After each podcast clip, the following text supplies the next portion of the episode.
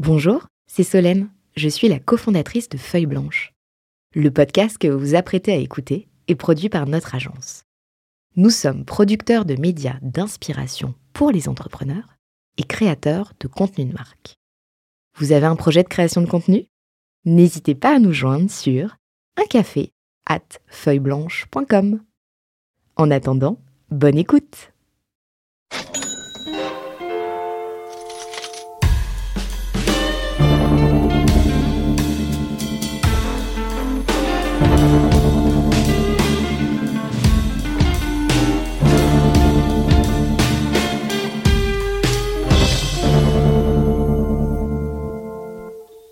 Certains vendent leur entreprise par opportunité, d'autres parce qu'ils n'ont pas le choix, et enfin aussi euh, certains après une stratégie mûrement réfléchie.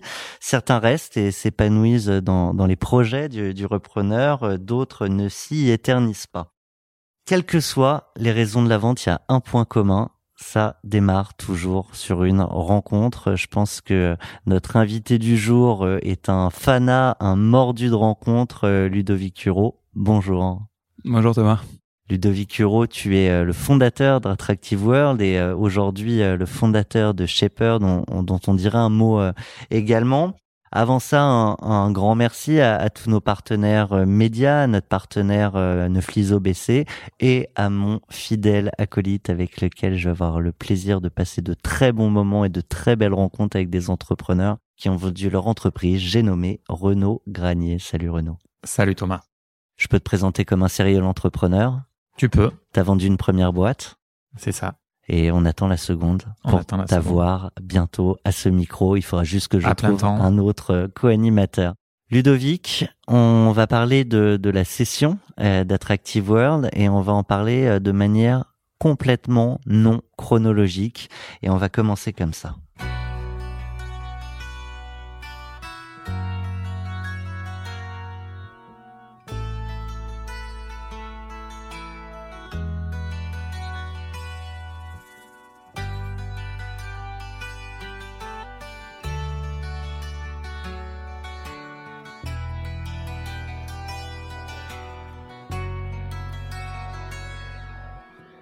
Donc ça, c'était Hotel California. Et c'était un peu le mood dans lequel tu étais le jour J, le jour de la signature, avant d'aller euh, signer pour euh, vendre Attractive World. Pourquoi ce mood? Écoute, ce mood parce que euh, à la fin, c'était une page qui était en train de se, tourner, un projet qui m'avait tenu énormément à cœur. Et c'est vrai que beaucoup d'entrepreneurs le disent, mais c'était un peu comme mon bébé. Et, euh, et, par conséquent, le, le, fait de céder et, euh, et, de tourner définitivement cette page euh, me rendait à la fois heureux, mais aussi euh, extrêmement triste et, nostalgique. Euh, il se trouve aussi qu'il y a eu beaucoup de rebondissements dans cette aventure qui est Attractive World, et, tout ça m'avait un peu perturbé émotionnellement, je pense. On parle de la veille, mais on, va y revenir, hein, Renaud. Mais du coup, c'est euh, c'est plutôt la nostalgie qui a pris le pas sur l'excitation, euh, sur euh, clairement la nostalgie. Hein, je veux dire, enfin, je, je, me suis réveillé le matin. Alors après, c'est c'est c'est un c'est un mélange de, de tristesse, mais aussi, je pense, de de de, de, de, fatigue émotionnelle, de relâchement de pression, de relâchement de pression, etc. Mais la première chose que que que j'ai faite en me réveillant, c'est j'ai pleuré. Voilà, je me suis amusé à pleurer pendant 10-15 minutes sans trop comprendre pourquoi, parce que c'était censé être euh, un des plus beaux jours de ma vie. Euh, mais le sentiment prédominant, c'était euh, c'était ce, cette envie de, de, de pleurer pour pour pour tout relâcher. Un moment de relâche et ouais, émotionnel complet. Ouais, j'étais complètement. j'avais j'avais des énormes cernes sous les yeux lorsque je suis arrivé au closing. et du coup, c'était quel jour? C'était le vendredi 30 septembre 2016. Ok, tu t'en rappelles comme si c'était hier? Ouais, je m'en rappelle vraiment bien. Ça, maintenant, ça fait c'est bientôt euh, cinq ans, donc ça, ça, ça, ça fait long. Mais, euh, mais, mais je me rappelle très bien de, du sentiment que j'ai eu en me réveillant le matin, euh, du moment où je me, je me suis retrouvé dans, dans une grande salle d'avocats avec, tu sais, les longues tables, comme on, comme on les, comme on les connaît. Donc il y avait combien de personnes euh, autour de la table? Il y avait, il y avait, il y avait pas grand monde. C'était assez marrant parce que nous, on avait, on avait levé avec euh, plus de 80 business angels. Ok. Et ils m'avaient tous donné un pouvoir et donc je me suis retrouvé. déjà ça, ça prend du temps. Oui, déjà ça, ça prend du temps. Et, et je me suis retrouvé à, à, aller signer uniquement avec mes deux meilleurs amis qui m'avaient à l'époque convaincu de quitter mon job en private equity pour euh, lancer Attractive World et la femme d'une de l'ex-femme plutôt d'un de mes d'un de mes deux amis. Ça c'est de votre côté de la table? Ça, c'était de notre côté de la table. Plus, bien entendu, notre avocat qui m'a accompagné depuis le début, qui s'appelle Antonin Cubertafon. Et euh, de l'autre côté de la table, il y avait les acquéreurs. Donc il y avait le management euh, du groupe allemand qui nous a racheté, qui s'appelle qui s'appelait Affinitas et qui qui depuis est, coté à la bourse de New York et s'appelle Spark Network euh, et leurs avocats. Et t'étais en signature électronique ou signature manuelle? Signature manuelle. C'est long. Combien de pages euh, à signer? Ah, je sais pas. Je pense que euh, vu que en plus j'avais j'avais les pouvoirs de tout le monde, euh, c'était des milliers de pages. Des milliers de pages. J'avais une crampe au bras à la fin. Je me souviens de ça. Donc tu finis le 27 octobre de à minuit. On, on, relit tout ou finalement on sait qu'il y a, y, a, y a, pas une ligne qui a bougé a priori ou il y a, y a, ce sentiment de je veux, je veux vraiment relire euh, exactement euh, ce que je suis en train de signer à ce moment-là? Non, moi j'ai plutôt tendance à faire confiance et, et notamment à, à, mon avocat hein, qui m'a accompagné depuis le début. Donc euh, à partir du moment où il m'a dit que je pouvais y aller, j'y suis allé. Je me suis pas trop posé de questions là-dessus. Mais grosso modo, concrètement, ça prend deux, deux heures, trois heures pour tout signer. Ouais, je pense que ça, ça, ça a pris probablement un peu plus de trois heures. Après, il y avait un sujet aussi de, de virement euh, sur, euh, sur des comptes séquestres. D'accord, donc ça, c'est euh, intéressant. Donc, il y avait aussi une petite mécanique financière avec les banques. Il fallait qu'on qu'on puisse voir que l'argent était arrivé avant de, avant de, signer, tout signer. Donc, mmh. ouais, je pense que ça a pris au moins trois heures. Et du coup, il y a alors il y a la signature en tant que telle, il y a le virement des fonds. Euh, est-ce qu'il y a un espace blanc entre les deux où euh, on se regarde un petit peu en attendant que les fonds arrivent euh, du coup sur ton compte? Alors de mémoire, le jour du closing, ils étaient arrivés sur sur un espèce de compte séquestre et, et derrière, à partir de ce compte ce compte-là, l'argent était dispatché sur le compte des 80 actionnaires et je pense que l'argent est arrivé peut-être 24 ou 48 heures après. D'accord. La signature est faite on sabre avec le champagne. Euh, ça se passe comment Ouais, bah en fait, c'est quoi l'ambiance? Alors peut-être qu'on peut parler de montant ou de fourchette pour qu'on puisse se situer aussi. Euh... Ouais, bon, j'ai j'ai pas le droit de donner le montant exact hein, parce qu'on on, m'a fait signer des documents qui, qui plutôt entre 5 et 15, entre 15 et 25. Bah en tout cas les les, les échos à l'époque avaient dit que c'était entre 10 et 20 millions d'euros donc. Euh, c'était ma c'était une question pour avoir si c'était plutôt 20 euh, ou plutôt 10. Bien joué. T'es malin. Donc les échos se sont pas trompés quoi, sur leur fourchette. Non, non, ils se sont pas trompés dans, dans la fourchette. Ils sont bien informés. Ouais, bah, j'imagine c'est vous qui les avez informés. Ah bah non. Non? Non. Je sais pas qui les a informés, mais c'était pas nous. Je, je, suis curieux de savoir à quel point euh, qui pousse à, à, communiquer ou pas euh, autour d'une session, d'une reprise. J'imagine, je pense qu'il y, a ceux qui veulent rester dans, assez discrets et puis il y a ceux qui ont envie de raconter euh, ce, cette histoire. C'est une aventure, c'est aussi euh, un, un, acte comme quoi on, on, a fait un sacré bout de chemin. Euh, C'était quoi un peu le, la volonté, euh, bah, ta volonté et puis peut-être celle de Spark Network? Alors moi, j'avais pas forcément de volonté de, de, de, de discloser le prix parce que je, justement, je pense qu'on résume beaucoup des aventures humaines et entrepreneuriales euh, au prix de vente euh, et, et je préférais plutôt que les gens se rappellent de, bah, de ce qu'on avait construit avec. Attractive World, c'était quand même plus d'un mariage par jour. Et, et, je pense que ça, c'est même plus important que, que le prix de vente. Il y avait un vrai impact, un vrai impact sur la vie des gens. Toutes les semaines, on recevait des cartes avec des, des, des, bébés, des, couples qui nous envoyaient les, photos de leurs bébés euh, ou qui nous envoyaient des invitations à leur mariage. Et, et donc, je trouve que l'impact de ce projet était vraiment euh, extrêmement important euh, et à très grande échelle, hein, puisque on a eu des, des, des, des, centaines et des centaines de milliers de d'inscrits. Euh, donc voilà, je j'avais pas forcément envie qu'on qu'on qu'on se focus sur le prix. Bah, de toute façon, bah, d'ailleurs on le voit bien. Hein, tu as commencé par dire, euh, euh, je pensais pas à l'argent, j'ai pleuré. C'est bien qu'il y ait une aventure ouais, derrière. mais en fait, ça, ça, ça, a toujours été un peu ma philosophie de la vie. Je pense que, et notamment dans l'entrepreneuriat, mais pas que, euh, lorsqu'on fait des choses qu'on aime et qu'on essaie de les faire le plus sincèrement possible, euh, bah, la conséquence c'est que souvent ça marche. Euh, et quand ça marche et que c'est du business, bah, ça rapporte de l'argent. Et, et j'ai toujours vu l'argent comme une conséquence plutôt que comme une fin en soi. Euh, et, j'ai toujours choisi les projets dans lesquels je, je, je m'investissais euh, que ça soit en tant qu'entrepreneur ou, ou aujourd'hui comme euh, comme investisseur, euh, par rapport au, au, coup de cœur humain que je pouvais avoir, à l'impact que ça pouvait aussi avoir sur euh, sur sur la vie des gens, en me disant que de toute façon, si on y mettait notre cœur, ça pourrait marcher et ça pourrait rapporter de l'argent. Et du coup, en termes de ressenti, donc on a parlé un peu de nostalgie au réveil, de, de relâcher un petit peu la pression. Une fois que tu signes et que tu sors du bureau, qu'est-ce que tu ressens là à ce moment-là? Là, c'est vraiment du soulagement. Ok. Voilà. C'est vraiment du soulagement parce que bah, on, est, on est toujours euh, très paradoxal en tant qu'entrepreneur et et, euh, et à la fois il y avait une vraie forme de tristesse de de, de, de, de quitter cette aventure et de tourner cette page, euh, mais il y avait aussi le sentiment du devoir accompli, du fait que bah, on est parti juste d'une idée sur un papier, euh, qu'on a fait une plateforme avec des, des centaines de milliers d'abonnés payants, euh, qu'on a réussi à faire en sorte que les gens euh, puissent se rencontrer, puissent se marier, avoir des enfants, et, et enfin qu'on ait réussi à vendre pour faire gagner de l'argent à nos actionnaires et boucler la boucle.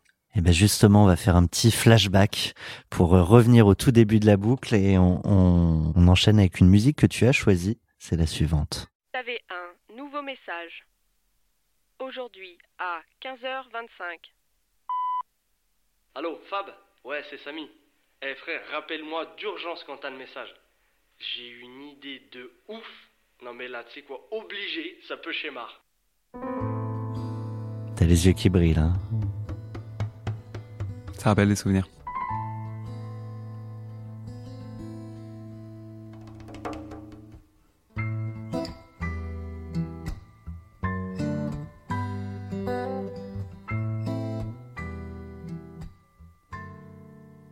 Combien de bonnes âmes s'attendriront sur notre parcours? Peut-être les mêmes qui à l'ancienne n'auraient jamais cru qu'en ce jour, le soleil caresserait nos ailes en donnant raison à notre zèle. Petite tête, tu me traitais de brêle, mes ambitions, tu te foutais d'elles. Mais hélas pour ta gouverne, sache qu'on a bien repris les rênes. Aussi sûr qu'on se démène pour ne jamais plus être à la traîne. On nous disait que ça craint là d'où l'on vient pour compter vivre de nos passions, au point qu'elles nous consument à petit feu sans rémission. J'ai dû slalomer pieds nus et sans ski. Il m'a fallu traverser la toundra et plus sans husky pour devenir maître. de Ça mon peut schémar. C'était l'idée. Exactement. Exactement. On était en 2006-2007. À l'époque, j'avais des idées euh, toutes les semaines. Je faisais le business plan dans mon coin, mais j'avais pas le courage de quitter mon job en, en private equity. Je gagnais bien ma vie. J'avais la chance d'avoir des associés gérants qui m'avaient nommé au conseil d'administration de boîtes euh, de plusieurs centaines de salariés alors que j'avais 22 ans.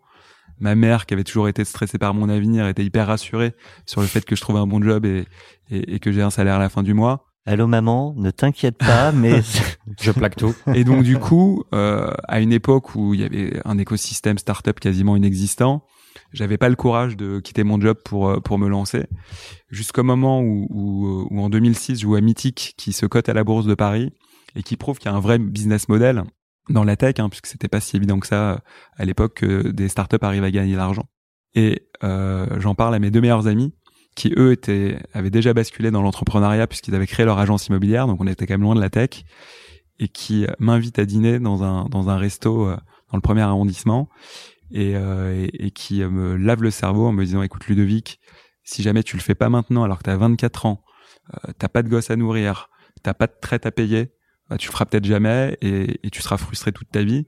Donc cette idée elle est bonne, il faut qu'on la fasse et à la sortie du, du, du dîner, euh, j'ai un de mes deux amis qui s'appelle Nicolas et Rodolphe qui euh, qui, euh, qui m'envoie cette chanson de Grand comme un LED, ça peut schémar. énorme. Tu t'en rappelles bien en tout cas. Tu, tu disais que tu avais plusieurs idées par semaine déjà autour de la rencontre où c'est- c'était très large et puis à un moment c'est c'est ce déclic avec cette idée que tu devais avoir euh, derrière de- autour de la rencontre où tu te dis là toutes les planètes sont alignées on y va. Non, non, j'avais vraiment des idées dans tous les sens. Il y avait vraiment des idées à la con. Euh, il y en a notamment une, je voulais mettre de la pub dans les, dans les, sur les gobelets des, des machines à café dans, dans les bureaux. Certains Euh, l'ont fait, Certains l'ont fait, mais je suis pas sûr que c'était un franc succès. Euh, il y en avait pas qui le même qu'Attractive World. il y en avait qui, qui auraient pu avoir un peu plus de potentiel, mais, mais pas assez digital dans la façon de, la- de les concevoir, puisque je voulais créer le Century 21 de la location saisonnière avant Airbnb. Et euh, finalement, bah, je me suis arrêté sur euh, sur l'idée d'Attractive World et, et je le regrette pas. Donc on, on était flashback, on a évoqué euh, tout à l'heure le, jour J, hein, le moment de la signature. Là, ce qui nous intéresse, c'est euh, tout ce qui s'est passé en fait avant cette signature. Il y a eu des rencontres, il y a eu des débats, j'imagine même des, débats intérieurs, et c'est ce qu'on va euh, aller chercher avec avec Renault. Et avant peut-être de parler de, cette opportunité avec Spark Network, je crois qu'il y a eu Renault, si je dis pas de bêtises, d'autres offres. Alors d'autres offres, ben, c'est Ludovic qui va nous en parler, mais c'est vrai qu'on se pose souvent la question, le fait de franchir le pas, pas franchir le pas. On s'adosse à un industriel, on revend tout ou partie du capital. Est-ce que tu peux nous raconter peut-être les grandes étapes euh, choisies, subies, euh, par opportunité, par rencontre, etc., euh, qui te reviennent en tête? Ouais. Donc les grandes étapes, c'est lancement d'Attractive World en septembre 2007. Ok. Deux ans extrêmement compliqués avec la crise des, des subprimes. Euh, 2008, ouais, c'est et, ça. et beaucoup d'erreurs de ma part pour construire la plateforme puisque j'avais pas d'associé opérationnel, notamment en tech. Euh, et, et- et franchement, j'ai galéré comme un fou. Donc quand tu dis galère, c'est on fait euh, coder par des stagiaires, on fait coder en offshore, Un on fait coder. Ouais, c'est au début des étudiants, après c'est de l'offshore en Tunisie, Mm. euh, plus la crise des subprimes où on se retrouve à deux semaines de déposer le bilan. Donc c'est vraiment des moments hyper chauds où je me suis dit que l'aventure était déjà terminée. C'est super intéressant maintenant avec le recul de, de voir que les grandes réussites, euh, parfois, elles sont passées, comme tu le disais, à deux semaines de, de déposer le bilan. Ouais, ouais, ouais. Souvent, euh, bah, c'est là où on se dit qu'il faut vraiment rien lâcher jusqu'au jusqu'au dernier moment. Et en fait, est-ce que tu crois que c'est central aussi dans ta session? Est-ce que tu t'es rappelé du, du risque de déposer le bilan au moment de, de vendre ou pas? Est-ce que ça, ça a compté dans ta décision? Non, c'est c'est pas vraiment ça qui a compté. Euh, mais, mais, mais effectivement, tu as raison, le, le, le contexte et l'historique a compté. Euh, donc, il y a eu cette, cette- ce lancement en septembre 2007. Il y a eu septembre 2009 où on lance le modèle payant. Entre-temps, j'avais euh, associé un CTO et, et- et un directeur marketing qui s'appelle Vincent Bobin euh, et, euh, et qui m'ont globalement bien aidé à, à, à lancer le modèle payant. Toute petite parenthèse, le modèle payant, tu le lances à partir d'une communauté qui, qui représente quoi? Un peu plus de ouais je pense, je pense entre 10 et 20 000 euh, utilisateurs actifs. Quelque chose comme ça. Et du coup, tu as eu des premières levées pour, euh, pour vivre, pour, euh, pour et faire donc pendant ces deux premières années on lève 1,5 million d'euros. Ok. avec des business angels parce qu'encore une fois à l'époque les fonds de seed n'existaient pas hein. il y en avait un qui s'appelle Alven. C'était le seul que j'étais allé voir et qui n'a finalement pas investi. Et donc j'ai dû prendre mon bâton de pèlerin euh, appeler tous les gens que j'avais pu croiser dans ma vie même euh, un quart d'heure dans une réunion euh, lorsque j'étais dans le private equity euh, en leur demandant de m'aider et euh, de me faire confiance. Et euh, il y en a quelques-uns qui ont vraiment joué le jeu. Notamment je pense à, à quelqu'un qui est aujourd'hui entrepreneur qui s'appelle Loïs de la Soudière mais qui à l'époque quand je l'avais rencontré était euh, était banquier d'affaires. J'avais croisé alors même que j'étais que stagiaire vraiment un quart d'heure à une réunion que j'avais appelé pour lui expliquer mon projet et qui m'a dit écoute je vais t'aider et il m'avait ouvert tout son réseau et il m'avait je pense présenté euh, Les rencontres. 50% des investisseurs de, de, de notre premier tour de table. Euh, donc voilà, donc il y a quelques personnes qui ont misé sur sur moi et sur euh, et sur Attractive World, qui nous a permis de passer ces deux premières années qui étaient extrêmement difficiles. Euh, et, et ensuite, en septembre 2009, on lance le modèle payant. On avait déjà une communauté, même si elle n'était pas encore très grosse, parce qu'on n'avait pas les budgets marketing pour le faire, qui était extrêmement engagée, qui passait plus de 30 minutes par jour sur la plateforme, qui organisait énormément d'événements, qui faisait beaucoup beaucoup de rencontres. Donc on était assez rassurés sur ce qu'on appelle le product market fit, hein, sur sur euh, la capacité du, du produit à, à engager des marché, utilisateurs ouais. et à trouver son marché. Et on lance le modèle payant. Euh, Mythic est à 30 euros par mois, Mhm. et nous on se met à 60 euros par mois. Donc on se met au double du prix de. Mythic, qui est vraiment un, un- un prix assez élevé. Et, et j'ai euh, une de mes associées qui était euh, l'ex-femme de, de, de, de- d'un de mes deux meilleurs amis qui s'appelle Rodolphe, qui me dit Ludovic, tu devrais faire payer aussi les femmes, parce que euh, même si Mythic ne le fait pas, euh, avec Attractive World, tu crées un positionnement très haut de gamme qui rassure énormément les femmes et pour la qualité et pour des rencontres sérieuses, elles vont être prêtes à payer. Donc fais-les payer. Et on décide de, de suivre son conseil. Euh, elle s'appelle Audrey. Euh, on, on fait payer les, les, les femmes et Au départ, c'est un peu de final, déperdition. on a on a tout de suite des taux de conversion incroyables. Au De même manière- prix de euh, que les hommes, du coup. Ouais, au même prix que les hommes. On a 35% des, des, des utilisateurs qui, euh, qui payent. Et au final, les, les femmes représenteront quasiment 60% du chiffre d'affaires d'Attractive World. Euh, Il y a une, euh, une proportion équivalente entre les hommes et les femmes? On a un peu plus de femmes. Au final, on a, on a 55% de femmes et je crois qu'elles représentent 60% du chiffre d'affaires. Alors que sur Mythic, on est sur... euh, sur 70-30. 70% d'hommes, 30% de Oui, femmes à peu près. On n'est pas du tout sur... euh, À l'époque, en tout cas, je n'ai pas les chiffres d'aujourd'hui. Ok. Tu nous as fait un peu les, les grandes étapes et la question de Renault, euh, c'était autour des peut-être des premiers rapprochements, des, des Parce premiers que le marché du dating, reçoit, effectivement, oui. c'est euh, c'est quelque chose d'assez fermé entre guillemets Ouais. euh, en termes d'acquéreurs potentiels, d'adossement. Euh, Il y a les groupes de médias, bon, il y a les concurrents français, mondiaux. Il y en a un énorme d'ailleurs. Alors, j'ai peut-être rajouté une ou deux étapes pour qu'on comprenne bien le, le, contexte. Donc, en, septembre 2009, on passe le modèle payant. Ça fonctionne extrêmement bien. Euh, une fois qu'on se rend compte que les gens sont prêts à payer et qu'ils continuent à, à, à, renouveler leurs abonnements, puisqu'ils dépensaient à peu près 300 euros TTC en moyenne sur la plateforme, on décide, et c'est peut-être la meilleure décision qu'on ait prise sur Attractive World, on décide de faire des campagnes de pub à la télé. Donc ça, c'est début 2011. Et entre début 2011 et fin 2012, on passe de quelques milliers euh, d'abonnés payants à 45 000 euh, abonnés payants sur, euh, sur, sur une année. Euh, et donc là, le chiffre d'affaires progresse extrêmement fortement. Puis on en fait, plus, là, de la prévisibilité. Oui, c'est de l'abonnement, c'est la, la beauté des modèles B2C, hein, c'est qu'à partir du moment où on a validé combien en moyenne dépensaient les gens, euh, en anglais ça s'appelle la lifetime value, euh, et combien il nous coûte à acquérir, euh, derrière euh, on peut accélérer en augmentant le budget marketing, soit via des investissements télé, soit via de l'affichage dans le métro, soit via des campagnes de pub euh, à la radio, au cinéma ou online bien entendu. Euh, et on sait qu'à partir du moment où le coût d'acquisition de l'abonné coûte moins cher que ce qu'il nous rapporte, on peut augmenter les budgets marketing. Et avec l'augmentation du, du budget marketing, le chiffre d'affaires euh, Ok. euh, augmente. Juste à euh, titre informatif, c'est intéressant le, le budget pub télé. euh, on est Le budget pub télé, je crois qu'en 2012, c'était à peu près euh, 5-6 millions d'euros. d'accord. Ok. Et euh, budget pub euh, métro? C'était beaucoup moins, ça devait être 200, euh, 200 000 euros. D'accord. Donc on va revenir à, à la question initiale hein, de Renaud. T'as évoqué les grandes étapes pour comprendre là, les premiers rapprochements, les premiers coups de téléphone. Alors on en est où là? Et donc là, on est fin 2012. On a une croissance extrêmement forte. On est euh, certain d'arriver à la rentabilité l'année d'après. Et on décide de euh, lancer un process avec une banque d'affaires où on va à la fois contacter des industriels, donc tu les as évoqués Renault, euh, des grands groupes médias ou des acteurs du secteur, donc du, match, euh, tout ça. Ouais. Match.com qui venait de racheter euh, Mythic notamment. Euh, et euh, en parallèle, on a décidé d'aller voir des fonds d'investissement pour nous financer la croissance à l'international.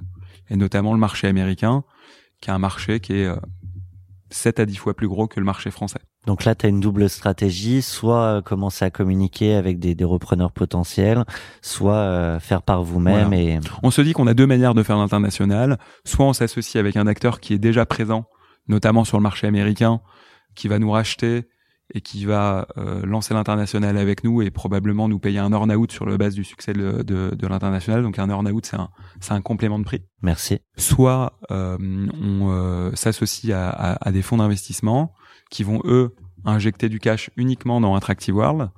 Donc on fera pas de cash out, nous. Et euh, à leur côté, on fera grossir la boîte de manière beaucoup plus importante euh, pour un jour la revendre, mais sur des sommes beaucoup plus significatives, puisqu'on ne sera plus qu'un acteur franco-français, mais un acteur international. Mais t'es déjà ok euh, avec l'idée de, de lâcher 100% de ton capital éventuellement, quoi. Dans la dans une démarche de en tout cas. Ouais, ouais, ouais. Clairement, clairement, c'est c'est c'est c'est des c'est des business qui qui demandent du cash euh, pour lancer un nouveau pays Euh, et le cash flow qu'on générait à cette époque ou qu'on allait générer à cette époque, hein, puisqu'en en 2013 on, on a dégagé un peu plus d'un million d'euros de résultats nets, n'était pas suffisant pour lancer un pays comme les États-Unis. Donc il y avait besoin de lever de l'argent extérieur pour nous permettre d'amorcer euh, la communauté aux États-Unis et construire la marque. Alors besoin peut-être que nos auditeurs vont pas forcément comprendre, mais t'aurais t'aurais pas pu te satisfaire entre guillemets de, de la croissance française et de gagner des parts de marché sur Mythique, sur ça suffisait pas et, et pourquoi peut-être c'est important alors? Bah, Je pense quand on est entrepreneur, on a besoin de à la fois continuer d'apprendre en permanence euh, et on a besoin aussi de ce petit supplément d'adrénaline. Et, j'avais l'impression euh, d'avoir fait déjà un bon tour du marché français, même si on continuait d'avoir de la croissance. Je savais que le, le, le- la, cible premium sur le marché français de la rencontre n'était pas euh, ne, ne montait pas jusqu'au ciel. Euh, donc à un moment, la croissance allait ralentir et qu'il fallait trouver des relais de croissance. Et les relais de croissance les plus évidents, surtout lorsqu'on a un produit qui fonctionne extrêmement bien en B2C, c'est de le dupliquer à, à l'international.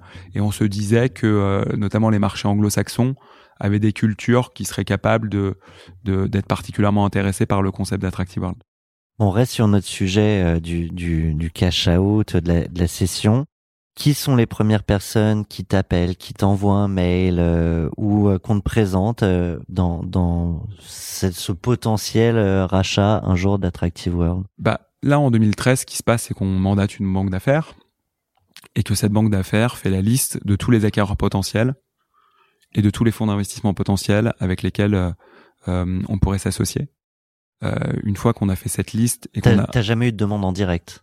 Alors c'est une très bonne question, tu as raison. On, nous, on m'avait présenté le, le DG de Mythique en, en 2011 et on avait eu des discussions Donc euh, on connaît tous. hein. sur sans le citer. sur euh, sur un rapprochement.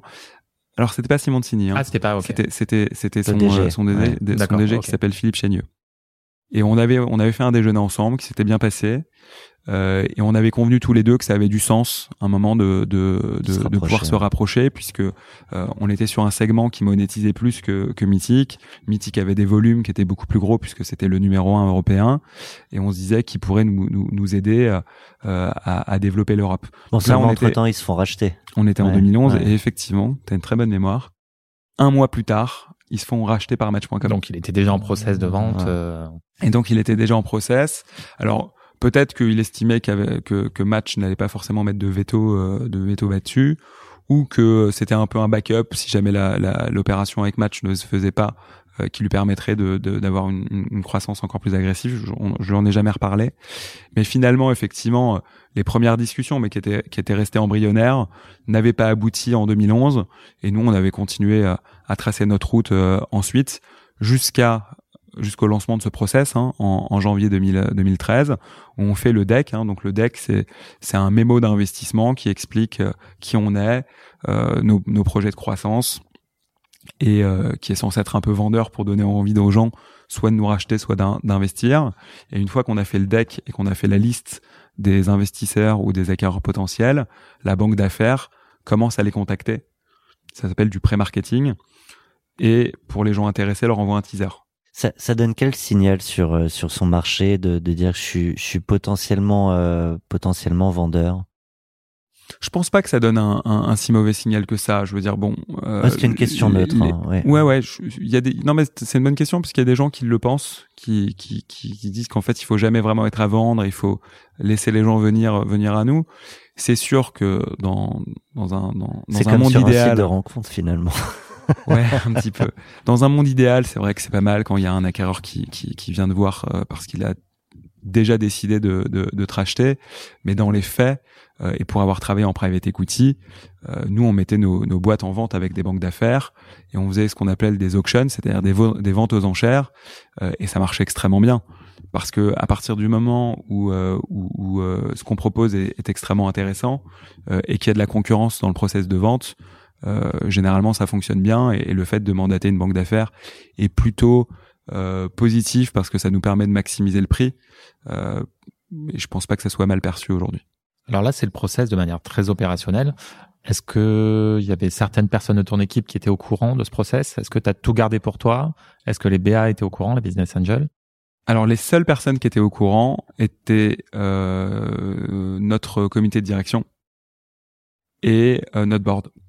Voilà, donc on n'avait pas tenu au courant euh, les, les, les business angels parce qu'on voulait pas générer des attentes si jamais le process n'allait pas au bout.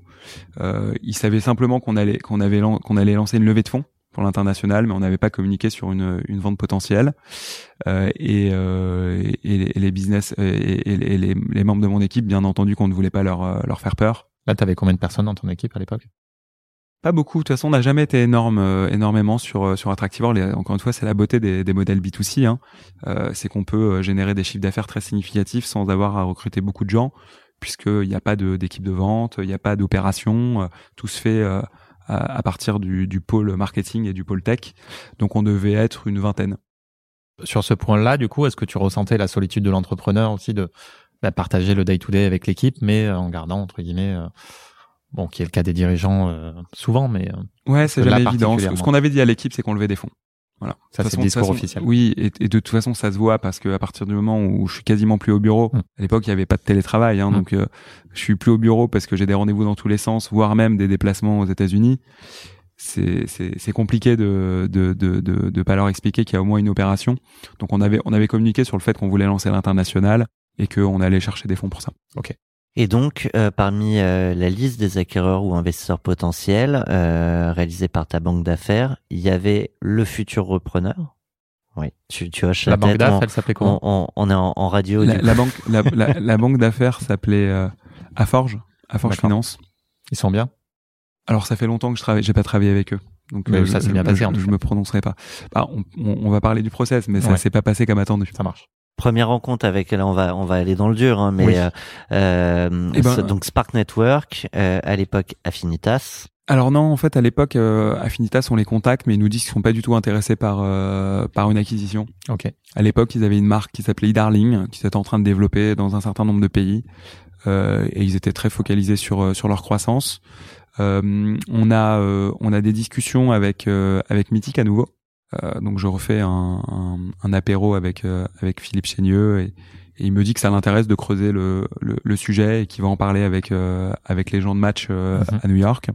Euh, et je parle aussi avec Prisma, Mhm. donc qui, est, euh, qui à l'époque était une filiale de, de, de- du groupe Bertelsmann, qui eux, qui eux nous disent clairement qu'ils sont intéressés Ok. et qui vont faire une term sheet. Term sheet. Lettre Jusque là, d'intention. t'as- Term Lettre sheet, c'est une, d'intention. c'est une lettre d'intention euh, avec euh, les grandes conditions du deal et notamment la valorisation. Et en parallèle, on discute avec un certain nombre de, de, de fonds d'investissement et notamment un aux États-Unis, euh, avec lesquels on, on, on commence à, à échanger de manière euh, assez régulière et qui m'amène à, à aller faire un- même un aller-retour pour euh, un rendez-vous Ok. euh, à New York. Voilà, j'étais arrivé le, le mardi soir et j'étais reparti le mercredi à 14h. Ok. Ça m'a fait un peu bizarre. Et donc pour l'instant ça se passe bien, c'est-à-dire qu'on avait des super chiffres.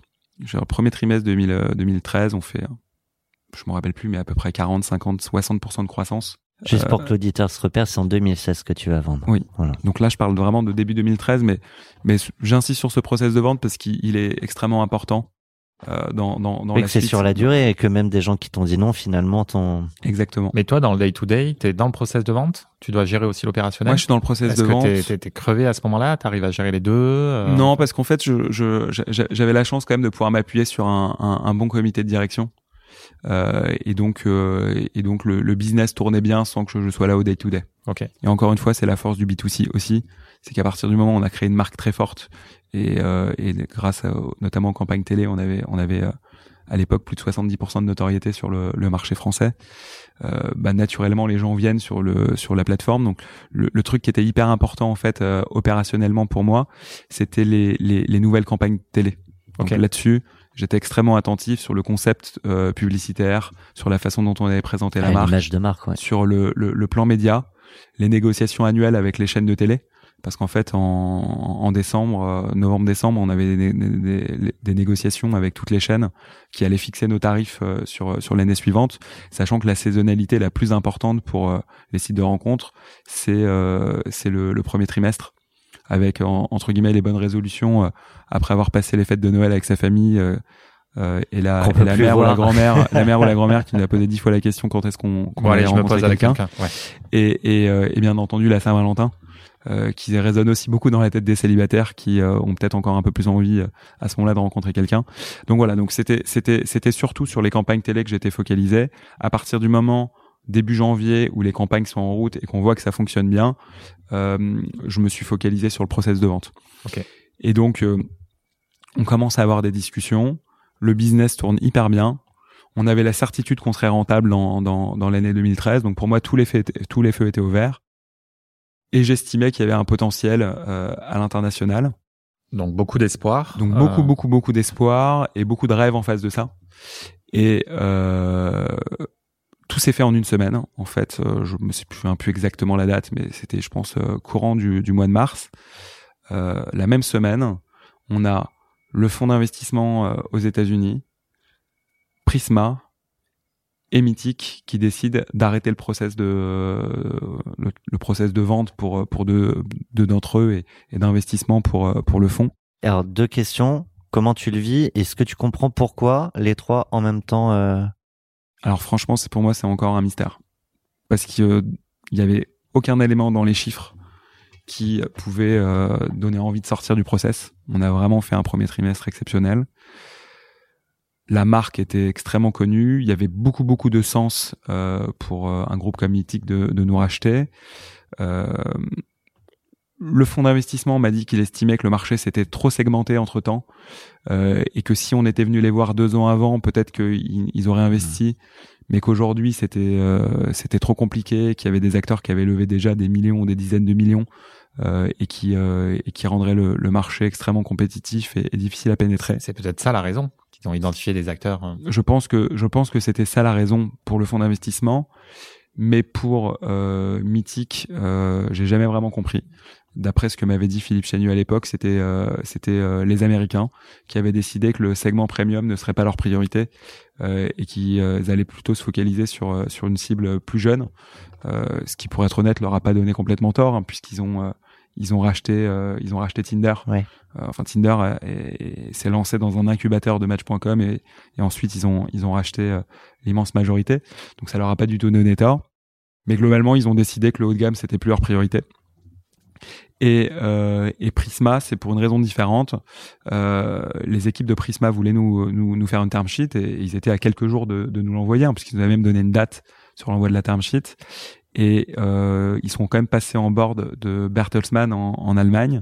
Et visiblement, c'est euh, le board de Bertelsmann qui, qui a décidé de ne pas investir dans des sites de dating. Euh, parce qu'à l'époque, et malgré l'image très premium d'Attractive World, euh, C'était ils le estimaient que c'était encore un peu problème. sulfureux. Et donc voilà, et donc je me retrouve où là vraiment j'avais l'impression de, de, de tomber de, de, de 10 étages euh, avec euh, mes rêves euh, américains euh, anéantis. Et on se retrouve avec un groupe qui lui était venu nous voir sans même qu'on le contacte, qui était euh, un groupe qui avait fort- fait fortune dans le, alors vous allez rire, dans, dans, dans le porno Ok. aux États-Unis. Oui, du coup, euh, le site de rencontre de gamme, ça les choquait pas, quoi. Voilà, le site, le site de rencontre de gamme, ça les, ça les choquait pas. Je pense qu'ils avaient plutôt envie de se racheter euh, une virginité. Et, euh, et donc, c'est ces gens de Miami, via l'intermédiaire d'un banquier d'affaires euh, new-yorkais, qui, euh, qui nous contactent à peu près à ce moment-là. Je pense qu'ils nous contactent euh, en avril 2013, donc euh, quelques semaines euh, après que les, les, les autres aient, aient- aient décidé de, de ne pas poursuivre le process. Et, euh, et, je fais un premier call. Et le banquier d'affaires m'a l'air extrêmement sérieux. Il me dit voilà, c'est un groupe qui, qui génère des, des dizaines de millions d'euros de bénéfices. Euh, donc ils ont vraiment du cash et ils ont envie de de d'aller sur des créneaux de, de la rencontre beaucoup plus euh, beaucoup plus sérieux. Euh, ils pensent qu'il y a vraiment de la place sur le, le, le marché américain, contrairement aux, aux fonds d'investissement avec lesquels on discutait. Euh, et euh, ils, ils font disent qu'ils ont envie de me rencontrer. Alors d'abord, ils veulent me rencontrer. Mhm. Donc euh, plus par curiosité parce que je me disais bien qu'on on aurait du mal à céder à, à un acteur euh, comme celui-là, Euh, mais je, je décide quand même de, de prendre l'avion et, et d'aller les voir à Miami. Et donc là, ils me donnent rendez-vous. Alors ça m'a fait rire parce que je pensais qu'ils allaient me donner le rendez-vous le matin et ils me disent non mais en fait les bureaux ouvrent à midi. Euh. Le matin c'est plage, donc euh, ils me donnent rendez-vous à, à midi. Euh, et, et je rencontre les fondateurs et les fondateurs euh, m'accueillent avec euh, les grandes les grands euh, shorts de bain euh, en mode surfeur tatouage débardeur euh, hyper bronzé etc bon, je me dis mais Alors Non, toi, t'arrives en costard. ouais alors peut-être pas en costard parce qu'on est ambiance start-up mais voilà jean basket et, euh, et et là je commence à, à discuter avec eux et en fait je me rends compte qu'ils sont hyper pros que euh, bah, ils sont pas arrivés là par hasard que d'ailleurs euh, dans le milieu euh, de, de la tech c'est assez connu hein, que que Souvent les- le porno les- qui drive les, pas mal les plus grosses, in- les plus grosses ouais. innovations, notamment en acquisition de trafic, en référencement naturel, c'est c'est c'est les acteurs euh, les acteurs du X. Et, et donc je me rends compte qu'ils sont quand même assez solides euh, techniquement. Et on passe euh, deux trois jours ensemble, on discute euh, beaucoup de de la stratégie. Et je me rends compte quand même qu'ils ont encore des réflexes qui sont un peu éloignés de notre culture, hein, puisqu'ils regardent les spots de pub euh, d'Attractive World et ils me disent qu'on aurait peut-être dû mettre des, des, des femmes un peu plus euh, plantureuses. Euh, bon, et, et je reviens et, et, et, euh, on discute encore quelques semaines, mais mais je me dis que j'avais du mal à penser qu'on qu'on qu'on qu'on arriverait à, à dealer avec eux. Cette décision, euh, là, t'en discutes avec tes autres asso- associés, pardon, même s'ils sont pas opérationnels, enfin, c'est où tu la Bien prends sûr. seul. Non, non, non, non. Tout, tout ce process-là, j'en, j'en, j'en parle avec euh, mes, mes associés d'origine, hein, Rodolphe et Nicolas. Et il y a des bas? euh, qui euh, bah déjà eux ils sont au courant de tout, hein, donc ils sont au courant de tout le process, euh, et donc ils, ils, ont vu dans quel état psychologique ça m'avait mis euh, de oui de, parce de, que de, t'étais très bas, de pas aller jusqu'au bout, et c'était le seul acteur donc et, et aussi dans euh, une situation pas pas simple. Non, j'étais dans une situation qui était pas évidente, enfin pas évidente parce que j'étais la tête dans le guidon, mais mais avec le recul, on avait quand même une, une, une boîte qui qui était en forte croissance euh, et, et, qui était sur le point de faire un million d'euros ou plus d'un million d'euros de résultats nets. Donc, donc c'est vrai que il n'y avait pas d'urgence. Il n'y avait pas non plus une urgence absolue. Maintenant, il y a des projections qui se réalisent pas. Il y a des projections qui se réalisent pas. Euh, moi, je pense que j'avais un, un ego qui était quand même assez assez important, euh, peut-être plus à cette époque qu'aujourd'hui, euh, et, et, vraiment énormément d'ambition. Et donc, ça m'avait vraiment blessé. Voilà, ça m'avait blessé dans mon ego. Et, euh, et donc, on, on, reçoit une offre de cet acteur et euh, on décide de pas y aller. On peut donner le montant de l'offre ou un, pareil une fourchette? Ouais, c'était alors c'était une offre. Fr franchement, c'était il y a longtemps, donc je veux pas dire de bêtises, mais mais il y avait il y avait il y avait du cash out. C'était euh, quelques millions d'euros, 5-6 millions d'euros de cash out de mémoire.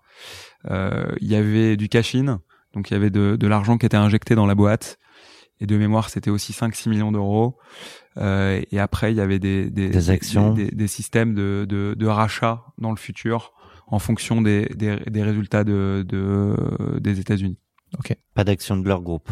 Pas d'action de leur groupe. Très clair. Mais donc on se dit, on se dit quand même que euh, culturellement on serait pas aligné et que euh, bah, l'argent qu'on allait toucher euh, n'était pas suffisant pour euh, céder le contrôle de la boîte et qu'à partir du moment où on n'est pas aligné complètement euh, culturellement avec eux, bah, il est quand même probable que le, pro le, projet plante aux US et qu'au final, on se retrouve avec un niveau de cash out qui est extrêmement faible par rapport au potentiel d'attractivité. C'est là où euh, ce, que, ce que tu as dit au début, où l'argent est, euh, est pas une fin en soi. Une conséquence, oui. Exactement. Et là, c'est le meilleur exemple en fait, hein, que c'est pas vendre pour vendre, c'est c'est vendre parce que ça a du sens et parce que ça rentre dans l'histoire de. Exactement. Mais encore une fois, on avait quand même conscience que même si nos, nos rêves d'international euh, c'était un peu évaporé. On avait quand même conscience qu'on avait créé un bel actif en France avec une marque hyper forte, euh, avec euh, une vraie capacité à, distribuer des dividendes aussi.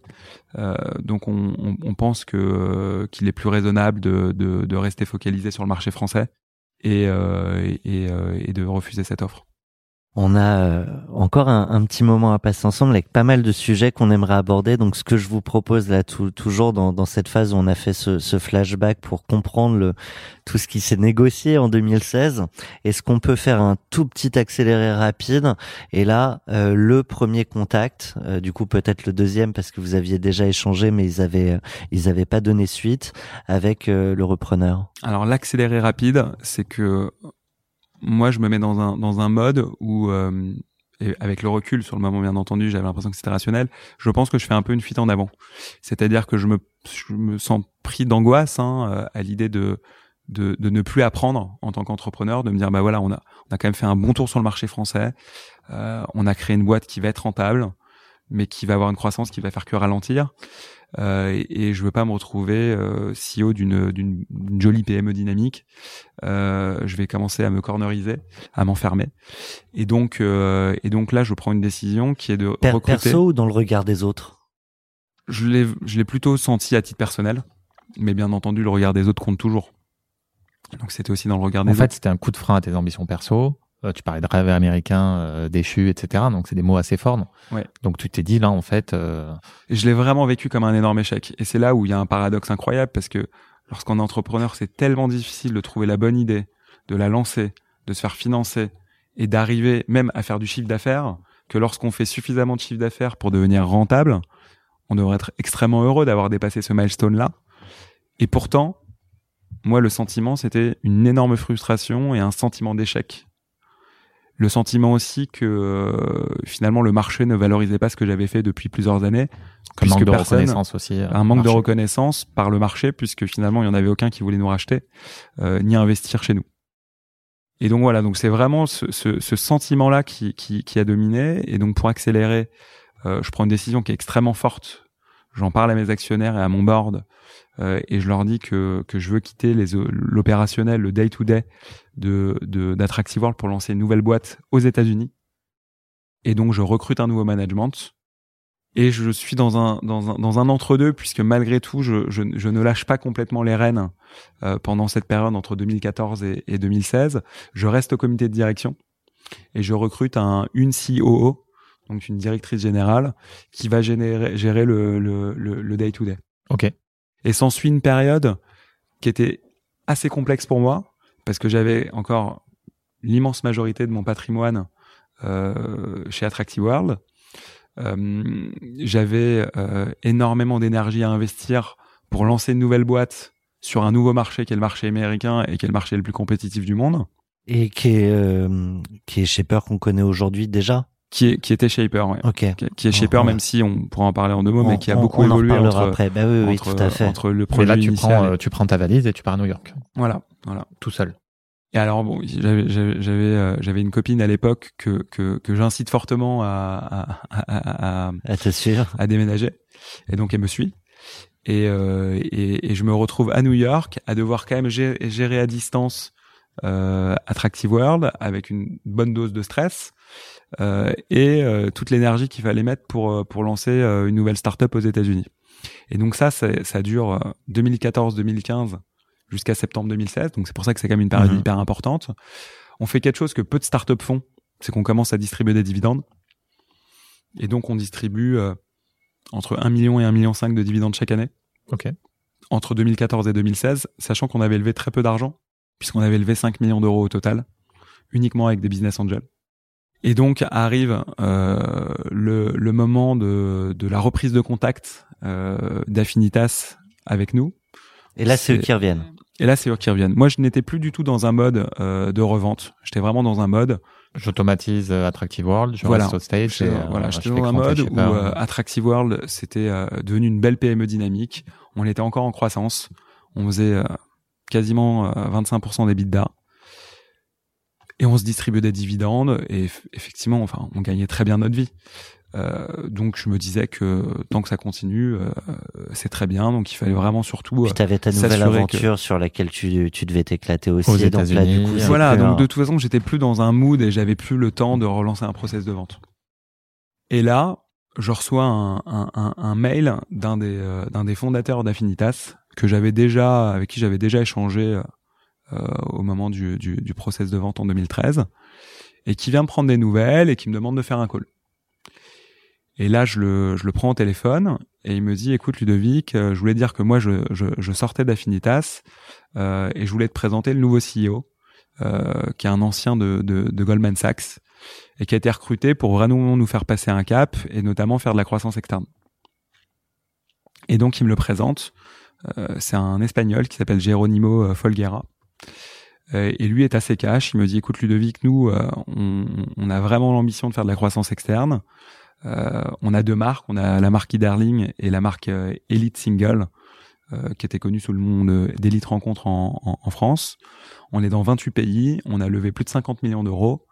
Mais on n'arrive pas à rentrer sur le marché français via notre marque Elite à cause d'Attractive World. Donc nous, ce qu'on veut, c'est te faire une offre, te racheter, euh, plutôt que se faire la guerre. Et donc là, moi, j'en, discute avec euh, avec mon board, avec euh, Rodolphe, Nicolas et Vincent, mon, mon associé, qui est aujourd'hui encore mon associé sur sur Shaper. sur Shaper. Et globalement, on se met tous d'accord sur le fait que si le process est court, on, on est prêt à ouvrir les discussions. Personne ne met de veto euh, de ça me va très bien comme ça, pourquoi on changerait? Sans, sans mettre de nom, mais c'est toujours intéressant parce que c'est c'est c'est c'est un croisement entre une opportunité, une offre et puis des des, des vies aussi et des des phases de vie. Alors, mes board members ne mettent pas de veto, mais ils me disent, écoute, Ludovic, on se distribue quand même un million, un million cinq de dividendes chaque année, donc euh, Mhm. On a quand un même un- business qui est automatisé. Voilà, on a quand même un, bon rendement. Euh, le business, effectivement, est, est très euh, est très automatisé. Euh, Il y a qu'une vingtaine de personnes dans la boîte, Euh, donc euh, on va regarder, mais on vendra pas à n'importe quel prix. Et donc, moi, je suis assez cash avec euh, avec Geronimo. Je lui dis, écoute, voilà, euh, moi, je suis euh, à New York, euh, très focus sur mon euh, mon business qui est mon nouveau business qui s'appelle Shaper. Donc on le fait si vous êtes capable de nous faire une, term sheet extrêmement rapide euh, et qu'elle est euh, entre euh, au minimum à un prix donné. Et, lui me dit écoute très bien, moi j'ai besoin de quelques quelques documents. Il me demande notamment de lui envoyer les, trois derniers reportings que j'ai fait à mes actionnaires. Et il me dit sur la base de ces trois reportings, je peux te faire une term sheet avec avec une fourchette de valorisation. Et 15 jours plus tard, on a la term sheet sur la table. Ok. Donc on est dans des délais effectivement euh, hyper short par rapport à ce qui se fait. Hyper short. Voilà. À, l'époque, juste pour me projeter, t'as as combien de parts de la boîte? Une vingtaine de pourcents. Et donc on, on, reçoit la term sheet.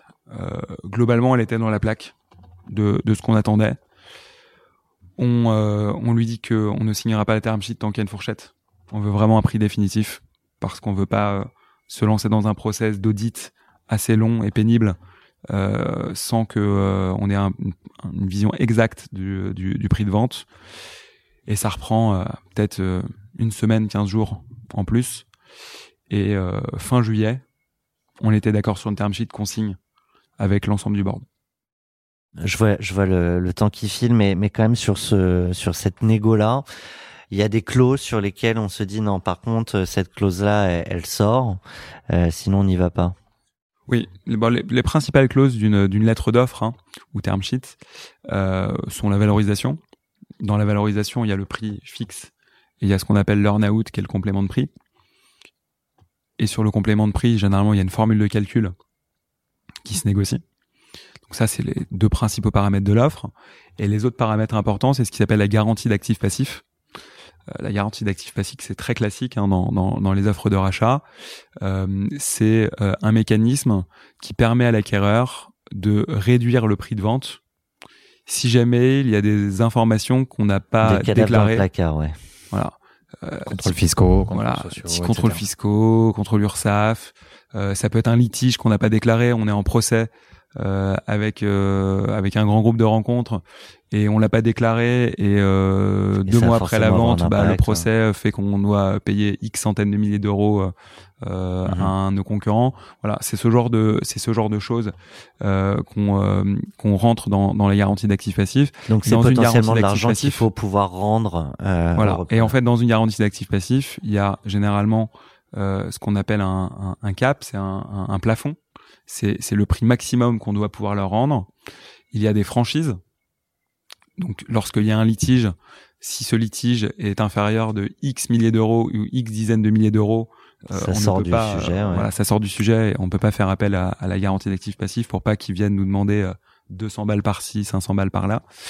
Euh, et globalement, c'est ce qui était hyper important à négocier. Donc, on a mis 15 jours pour négocier ça. C'est clairement les points les plus importants avec l'accompagnement. Euh, et avec la Valo. Hein. Bien entendu. Et après, effectivement, euh, il y avait, il y a toujours le sujet de l'accompagnement. Euh, Est-ce qu'ils ont besoin de nous ou pas?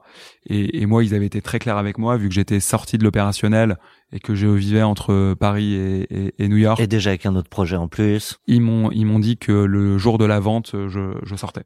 Ok, donc une vente sèche. Alors, si on, si on fait un petit accéléré, il y a une petite anecdote qui est, qui est, qui est assez sympa tout se passe super bien avec eux, ça va vite. Euh, il y a une date de signature qui est prévue, etc. Ouais. Et il y a un event euh, la veille au soir de la de la signature. Ça peut être intéressant qu'on. Donc il y, a, y, y, a un calendrier très clair. Hein, donc euh, fin juillet, on signe la term sheet. Pendant le mois d'août, ils font les audits. Hein, donc c'est des vacances qui sont un peu hachées.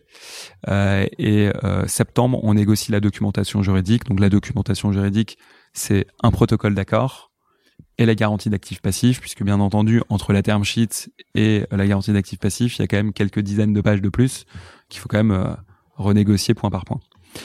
Et donc, effectivement, tout se passe bien. Euh, franchement, euh, Géronimo et son équipe ont été extrêmement efficaces.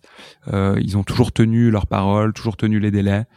Euh, et on arrive au 29 septembre, donc un jour avant le closing qui était prévu, puisqu'on était censé signer le 30. Et là, on a, on a un appel avec, euh, avec Géronimo et son équipe.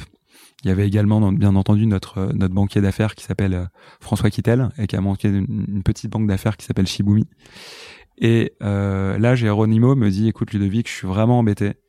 Euh, on est passé à côté de quelque chose suite aux audits euh, au niveau des contrats de développement des applications mobiles qui avaient donc été refaites par par par ma DG Et dans le contrat qu'elle avait fait avec un, prestataire, euh, elle avait oublié, et eux aussi bien entendu, avaient oublié de, de mettre une clause de cession De droit. euh, de, de droit de propriété du code. Et donc il me dit, bah ouais, mais en fait théoriquement, On rachète Vos quelque apps chose qui mobiles. n'appartient pas à Tractivewear. et à un moment en Ouais. 2016 où le mobile représentait quand même une partie non négligeable de notre trafic, les- théoriquement les apps mobiles ne vous appartiennent pas. Donc on va être obligé de sortir tout problème éventuel, tout litige éventuel avec ce prestataire de service de la garantie d'actifs passifs. Donc du coup la gap euh, explose. euh, Et donc du coup, ça veut dire concrètement que euh, je crois que nous, c'était la gap, c'était jusqu'à 20% du prix. Bah, il nous disait, bah oui, mais s'il y a un problème avec ce prestataire, s'il réclame beaucoup plus que 20% du prix, vous devrez nous le rendre sans pouvoir euh, dire qu'on a atteint le plafond. Et le contexte, c'est quand même que j'avais fait signer un pouvoir à nos 80 actionnaires. Donc nos 80 actionnaires avaient accepté de me permettre de signer en leur nom le lendemain, le jour du closing. Avec y compris cette question de, de garantie actif-passif. Exactement. Ouais. Et donc là, moi je dis à Géronimo, je dis déjà, je suis pas d'accord avec ça, parce que vous nous le dites que 24 heures avant le, le, le closing. Mais de toute façon, même si j'étais d'accord, je suis dans l'incapacité de faire signer à nouveau une nouvelle clause que je devrais expliquer À à mes, 80, à mes- ouais. à mes 80 actionnaires. Donc de toute façon, techniquement, c'est pas possible. Et l'avocat de Geronimo me dit que si, parce que la façon dont le pouvoir avait été rédigé me donnait beaucoup plus de latitude que ce que je l'imaginais, et que je pouvais malgré tout signer Ouais, là, sans ça, avoir à les consulter. ça peut être euh, leur faire un enfant dans le dos quand même là. Pour Exactement. Le coup, euh, Exactement. Et donc là, euh, le ton monte pendant ce call-là. En plus, je pense qu'on était tous un peu fatigués hein, de, de, ouais. de ce process. Beaucoup de pression, de stress. Et, euh, et moi, je, je dis à Géronimo que, bien entendu, il y a eu une erreur là-dessus, mais que il aurait jamais dû nous le dire euh, 24 heures avant le closing. Il aurait dû nous le dire au mois d'août lorsqu'ils ont euh, audité les contrats, et que par conséquent, soit ils signaient en l'état actuel, soit il n'y avait pas de deal. Donc ça, tu le dis sous, c'est pas réfléchi du coup vu que le ton monte et qu'on Le est ton dans. monte, il y a un peu d'émotion, etc. Mais moi, je lui ai dit, écoute, euh, pour moi, il n'y a pas de, il y a pas de deal si, si tu veux nous le sortir de la gap, parce que euh, je signerai jamais euh, en ayant euh, Et là, il réagit la crainte que tu cette, puisses euh, me réclamer l'intégralité du prix euh, dans avec- six mois, un an, deux ans, donc trois un ans. petit ultimatum entre guillemets. euh, Et ben là, on se raccroche au nez. Ok. Voilà. ambiance. Parce que, Et là, tu, tu regrettes parce quand- que, parce qu'il me dit, bah, si c'est comme ça, il y aura pas de deal. Ok. Et là, c'est, tu ressens quoi une fois que t'as, t'as raccroché? Et là, en fait, c'est un peu particulier parce que je, je- pour moi, il y avait vraiment pas de deal, en fait. Pour moi, c'était hors de question de signer en me disant que à n'importe quel moment, dans les 3, 4, 5 ans euh, à venir, ils puissent me réclamer l'intégralité du prix. Pour moi, c'est comme si j'avais pas cédé et, et, et je me suis, pendant les, les quelques minutes qu'on suivit, je me suis dit dans ma tête, bon, bah, ok, très bien. Après Bah, tout, tant pis, euh, hein. Tu on crois a que une, c'est, c'est- l'ego qui parle ou non La raison et que t'es dans Bah, ton bon droit et... Non, mais je, enfin, je, je, psychologiquement, j'essaie quand même de me préparer à, à ce que ça puisse arriver. Euh, et donc, je me Déjà dis avant. Ouais. Bah, en tout cas, au moment où je raccroche, euh, je me prépare en me disant, bon, euh, on, on a quand même une boîte rentable et qui est en croissance. Oui, donc. Donc, euh, donc si ça se fait pas, ça se fait pas, mais, mais Par je, contre, il le faudra ferai, que je, je rappelle ce Presta. je le ferai pas à tout prix. Et, et, et bien entendu, Mais t'es pas dans l'optique de le rappeler pour euh, essayer de voir si on peut arranger les choses. Non, mais bien entendu, j'en parle à, à ma DG directement, puisque c'est elle qui, qui euh, il devait être 20h30, 21h. Euh, donc, euh, donc je lui passe un coup de fil et je lui dis, écoute, euh, euh, on a ce problème-là. Donc, soit on a, on arrive à, à négocier avec le Presta le fait qu'il nous fasse un avenant sur le contrat, soit il y aura vraiment pas d'opération. Et c'est Géronimo qui me rappelle, peut-être une demi-heure, trois quarts d'heure plus tard, en me disant écoute Ludovic, on n'a pas fait tout ça pour rien. Euh, il faut qu'on trouve une solution. Et moi, je lui dis écoute, j'en ai discuté avec notre DG. euh, la seule solution qu'on voit, c'est euh, de faire un avenant sur le contrat. Maintenant, si ce prestat euh, à qui on, aura- on aura dû expliquer pourquoi on lui demande de faire cet avenant immédiatement avant minuit, euh, si ce prestat nous réclame des centaines de milliers d'euros pour le faire, euh, bah, je suis désolé, mais, mais, mais je pense qu'on ne pourra pas aller jusqu'au bout. Et, et il en convient. Il me dit, écoute, pour l'instant, concentrons-nous sur le sur sur ce truc-là. Donc, euh, dès que tu as eu le Presta, euh, rappelle-moi et on se tient au courant. Et donc, la DG appelle euh, appelle le Presta. Et là, euh, le Presta euh, est extrêmement extrêmement honnête et me dit écoute, il y a aucun problème, euh, on va faire cet avenant. Le problème, c'est que je suis avec mon bébé et ma femme est pas là, donc je te garantis pas de te le faire dans la demi-heure. J'essaie de te le faire d'ici la fin de soirée. Et je rentre chez moi épuisé mais soulagé. J'attends une heure, deux heures. Il était 23 heures. Mais il va dormir son bébé. il y a un truc qui va pas. Et, et j'appelle notre DG, je lui dis attends, je comprends pas. Il est 23h30, il s'est consigne le lendemain à 9h. Il peut pas nous euh, nous, nous, nous envoyer euh, nous envoyer cet avenant, sachant qu'on lui, on lui avait tout tout prémâché. Hein. On lui avait fait euh, le, le, le, document, il y avait plus qu'à le signer, l'imprimer, le signer, le scanner. Et il le fait pas. Et, et, et ma DG me dit écoute en fait, il est très emmerdé parce que il avait sous-traité une partie du code à un autre prestataire et il n'arrive pas à le joindre. On se rend pas compte au moment où on développe comme ça son appli de tout ce que ça peut impliquer euh, dix ans après. Et il avait besoin de lui faire signer aussi cet avenant parce que sinon il aurait pu se faire attaquer également. Et pour la faire courte, euh, après minuit, minuit et demi, une heure du matin, on, on, on reçoit l'avenant parce qu'il se trouve que. Donc t'as actualisé combien de fois ta boîte mail euh, cette soirée-là Le, le sous-traitant du sous-traitant était juste euh, en train de boire des, des bières avec euh, avec ses potes. Au, moins autant que les comptes le lendemain. Oui. et, et, donc et donc au final on a on a le on a le document. J'envoie un message à, à Géronimo pour lui dire que que tout est ok. et il m'envoie un message. Il me dit bon bah super, je préviens nos avocats on se retrouve à 9h demain matin. Donc soirée longue et nuit courte du coup. soirée longue, nuit courte euh, et, un réveil euh, avec beaucoup d'émotions. On a euh, une rubrique qu'on va passer de manière assez rapide parce que c'est les jours d'après chez le repreneur. mais tu nous l'as dit, c'est finalement c'était très très rapide. Hein, vous étiez pas dans l'obligation de rester. Et t'as choisi euh, cette musique d'Ibrahim Malouf, Sorry. Hein. Pourquoi? Bah parce qu'en fait, euh, on avait fait la fête le, le, soir d'avant et, le lendemain, euh, j'étais dans un mood qui était à la fois agréable de me dire que la boucle était bouclée, mais toujours un peu nostalgique parce que je pensais à mes équipes, je pensais à tout ce qu'on avait vécu avant et, et, et, je trouvais que cette musique euh, résumait bien ce, ce mix de, de, sentiments.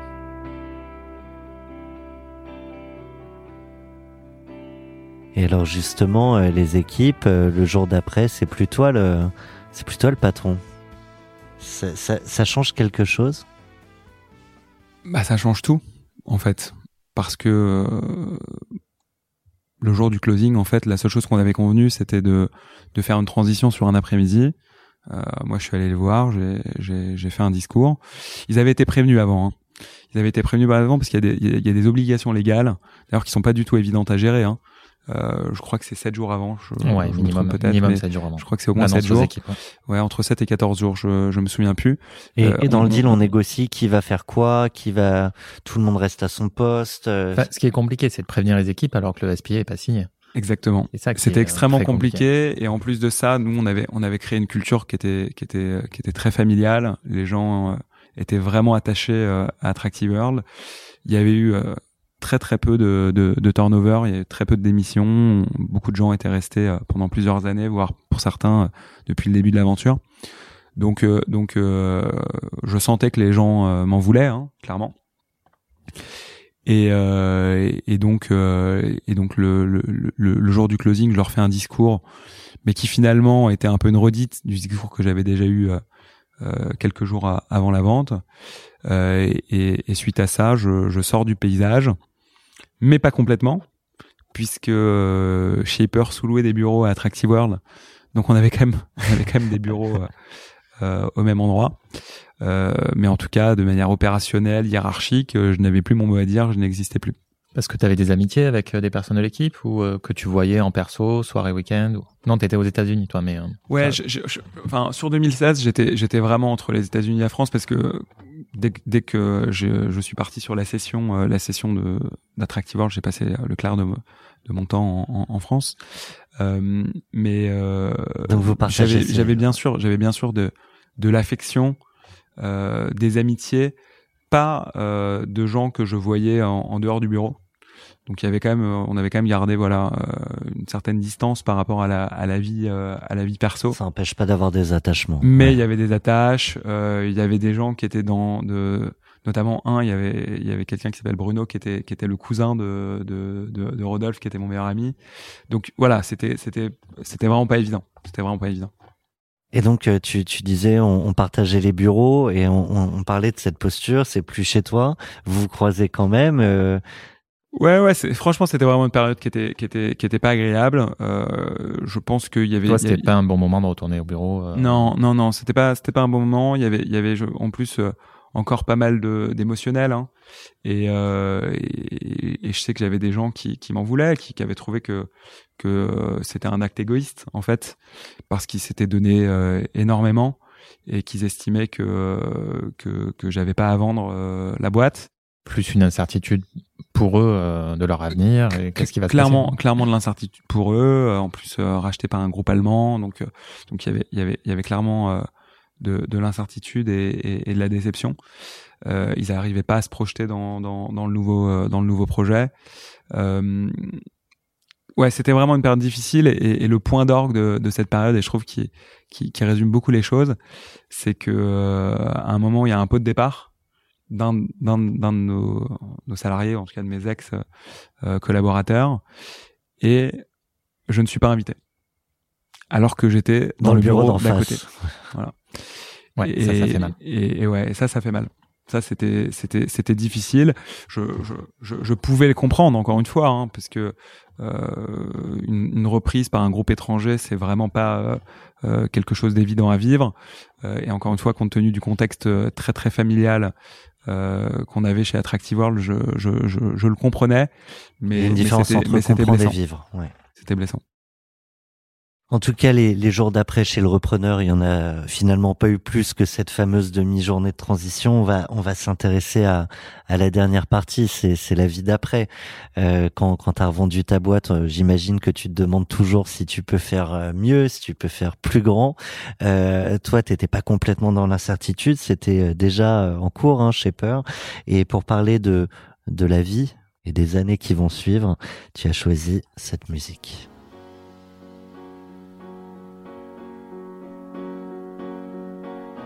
New York. Ouais, je pense que tout le monde la connaît. Et alors, si tu veux poser euh, quelques mots sur Alicia Keys, ce sera votre duo, Fit Ludovic Huro, pour parler de Shaper. Non, mais New York, euh, New York, c'était mon rêve en fait. Hein. Voilà, moi j'avais toujours euh, rêvé d'entreprendre aux États-Unis. Euh, avec un projet Shaper qui, qui me correspondait énormément puisque c'était euh, toujours dans les rencontres, mais cette fois euh, les rencontres dans la vie professionnelle, rencontres que euh, qui, qui, qui, qui m'ont aidé à, à, progresser, qui m'ont euh, toujours eu un, un, impact extraordinaire sur mes projets, hein, puisque que ça soit sur Attractive World ou sur Shaper, c'est vraiment les bonnes rencontres qui m'ont permis de de passer de passer ces étapes là. Et, euh, et, tout d'un coup, bah, c'était euh, bah, un nouvel environnement, un nouveau challenge en langue étrangère, même si on est tous censés parler anglais c'est quand même pas la même chose de faire Mhm. du business en anglais que, que, que de faire du business en, en français. Euh, au début, en plus, euh, euh, énormément de visibilité médiatique avec Shaper, hein, puisque on a fait une page dans le Wall Street Journal. Euh, J'ai été invité euh, à parler de Shaper au, au Madison Square Garden. Donc c'est vraiment euh, un peu tous les attributs du, du, du rêve américain. Tu dirais que c'est plus facile d'avoir cette visibilité médiatique quand tu as eu justement un, un cash out euh, avant et donc une réussite est reconnue euh, d'aller convaincre euh, d'autres investisseurs, des clients et, et, puis les médias Alors pour les investisseurs, c'est clair que le fait d'être serial entrepreneur euh, et d'avoir déjà un succès facilite énormément les choses. Peut-être même un peu trop, hein, puisqu'on a on a aussi, euh, et c'est pas le sujet du podcast, mais on a aussi fait des erreurs sur euh, sur Shaper, peut-être parce qu'on a levé de l'argent un peu un peu trop vite euh, et trop facilement. Euh, du point de vue des médias américains, je pense que que ce qui a marché, c'était un mix entre entre notre concept qui était vraiment de faire de Shaper une application lifestyle pour faire des rencontres inspirantes dans la vie professionnelle et le storytelling qu'on a créé qui était euh, le petit Frenchie qui a réussi dans les rencontres amoureuses en France et qui veut réussir dans, dans, dans les rencontres professionnelles aux États-Unis. je pense qu'il y avait vraiment un bon storytelling autour de ça. il y avait notamment une rencontre qui m'avait beaucoup beaucoup marqué lorsque je suis arrivé aux États-Unis, même quelques années avant de, de, de lancer Shaper, euh, avec une, une femme dans un avion euh, qui avait euh, plus de 80 ans, qui est, qui est une des grandes philanthropes des États-Unis et qui m'a accueilli à New York et qui, et qui m'a appris un mot qui s'appelle la serendipity, qui est, qui est l'art de, de provoquer la chance sans, sans la rechercher.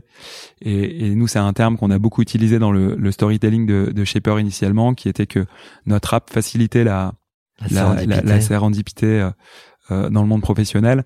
Donc voilà, il y a tous ces éléments qui font que bah on a eu une page dans le Wall Street Journal, qu'on a eu énormément de médias qui sont intéressés à nous, qu'on a été beaucoup euh, invités en tant que speaker et notamment au Madison Square Garden où je me suis retrouvé à parler devant devant plus de 5000 personnes euh, et, et, et qui ont qui ont lancé un peu cette aventure américaine. Tu l'as dit euh, très brièvement tout à l'heure, il y avait le shaper des débuts et il y a le shaper d'aujourd'hui. On est en 2021. Euh, si tu devais pitcher Bon, tu, es un, tu es un pro de l'exercice. Bah, en fait, le, il y a une énorme différence entre le shaper d'aujourd'hui et le shaper euh, du début. Le shaper du début, c'était un, un, produit B2C avec un, un gros succès d'audience, mais euh, beaucoup de complexité dans sa monétisation. Alors que le shaper d'aujourd'hui, c'est un produit qui est, c'est, plutôt un écosystème qui est dédié aux entrepreneurs de la tech euh, et qui va les aider euh, à rencontrer des talents via notre plateforme Shaper Talent, rencontrer des advisors via notre plateforme Shaper Founders, se faire financer via notre fonds d'investissement Shaper Ventures et continuer de faire des rencontres inspirantes via Shaper Networking. Et là aujourd'hui, on a un modèle qui euh, qui est à l'équilibre et qui génère euh, beaucoup plus de de, de, profit potentiel que que notre produit B2C, même si euh, le produit B2C génère la marque et le marketing. Ludovic, un, un grand euh, merci à toi. Euh, merci beaucoup. Je te propose, je vous propose à tous de, de nous quitter sur cette musique que tu as choisie. C'est, c'est la musique euh, de la fiesta d'après la vente de Attractive World.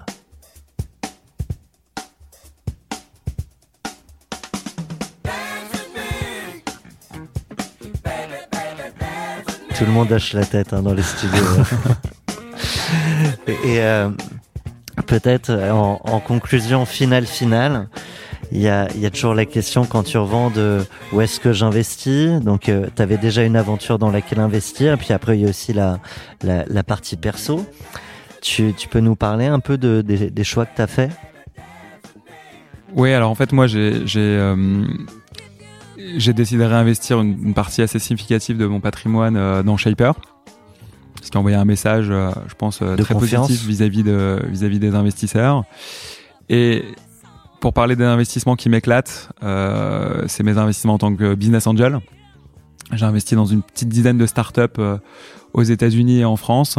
Euh, je vais peut-être en citer trois qui me tiennent particulièrement à cœur. Allez, peut-être même une quatrième. Je, je, je, baisse le, je baisse le son alors. La première, qui est, qui est probablement mon, mon, mon plus bel investissement à la date, s'appelle Hugging Face. Euh, qui est euh, la librairie open source dédiée au, au, machine learning la plus téléchargée du monde euh, et qui a levé notamment 60 millions de dollars euh, avec des grands fonds américains. Donc ça, c'est, une histoire de rencontre encore et, et, c'est une rencontre à New York avec euh, avec Clément Delangue et, et, Julien Chaumont qui sont deux des fondateurs euh, et en qui j'ai cru extrêmement rapidement et qui même s'ils se sont lancés sur un produit qui n'avait rien à voir à la base, euh, ont eu les capacités euh, à pivoter pour faire un. On mise sur des gens, ouais. Pour faire une, une, des startups, je pense, qui sera une des, des plus grosses boîtes technologiques euh, dans, dans, dans, les années à venir. Euh, ensuite, j'ai investi toujours une rencontre à New York euh, aux côtés de quelqu'un qui s'appelle Guillaume Mourmand. Et là, j'ai investi à la création, au dépôt des statuts d'une société qui s'appelle Tabesto, euh, qui qui fait des bornes pour la prise de commandes dans les fast-foods et, euh, et, qui est en train d'accélérer énormément, notamment sous l'impulsion du Covid, puisque tous les fast-foods se digitalisent, et qui ensuite euh, va gérer toute la data des fast-foods, euh, connecter leur système à, à, à, du click and collect, à des applications de livraison en marque blanche. Et, et, ils étaient 20 en début d'année, ils vont être 50 à la fin de cette année, et, et probablement une centaine l'année prochaine. Ensuite, j'ai investi très récemment, mais alors là, c'est vraiment l'énorme projet de coup de cœur, parce que ça correspond parfaitement à ma philosophie de la vie, dans un startup studio à New York qui s'appelle Indigo, euh, et qui a un startup studio dédié à la santé mentale et au développement personnel. Et donc c'est quelqu'un qui s'appelle Pierre Giraud que j'ai rencontré aussi par hasard parce que j'avais posté. Euh... C'est que des Français, même aux États-Unis, sur lesquels tu mises. Ouais, ouais, ouais, ouais, ouais. J'avais posté un, un, un, une page d'un bouquin que qui me tient particulièrement à cœur, qui s'appelle Le pouvoir du moment présent. Et le poste avait fait un four, ça avait Il pas du tout ma marché. table de chevet. J'ai pas ouvert la première page. hein, Ça, pour- ça avait pas du tout marché, mais, mais, mais Pierre l'avait lu et avait adoré et m'avait contacté en me disant écoute j'aimerais bien te parler d'un projet. Euh, et, euh, et suite à cette discussion, bah, on, on- on est devenus amis. Euh, et puis on a décidé de, en tout cas j'ai décidé de, de, de le soutenir dans le lancement de ce startup studio euh, qui se repose sur une communauté d'une centaine de neuroscientifiques auprès desquels il source des idées euh, et, euh, et qui a vocation à avoir vraiment beaucoup d'impact puisque je suis vraiment convaincu que dans si on veut changer les choses, notamment d'un point de vue environnemental ou faire face aux, aux- vrais challenges euh, liés aux inégalités dans le monde, euh, bah, il faut qu'on arrive à élever les consciences euh, et faire les choses de l'intérieur. Et ça passe par Et- la compréhension de ses consciences. Exactement. Et, et Indigo a cette vocation-là. Et, et, et peut-être, je les citerai pas tous, mais un dernier petit projet coup de cœur, parce que c'est vraiment de fondateurs extraordinaires qui s'appellent Antoine Mingère et, et, et, et Gaspard Luciano, qui ont créé Kumo, euh, qui est un acteur du snacking japonais ultra frais. Et euh, ils ont un petit peu souffert pendant le Covid parce qu'en fait leur, leur go-to-market c'était de, de vendre leur, leur, euh, leur Kumo dans les universités euh, via des, des, des distributeurs euh, qui, qui sont euh, des distributeurs qui étaient mis euh, dans les universités et les grandes écoles. Donc pendant le Covid, ça a été compliqué, mais ils ont extrêmement bien pivoté euh, pour lancer plein de canaux de distribution, élargir leur gamme. Et, et je suis aussi au bord de cette boîte. Et, et, et à la fin, ce qui compte pour moi, c'est toutes ces aventures humaines. Voilà, et c'est comme ça que je veux investir mon patrimoine. C'est bien conclu, en tout cas. Eh ben, on va conclure en musique, mais ça, c'est le second jingle de Cash Out. Merci à toi, Ludovic. Merci, beaucoup pour l'invitation.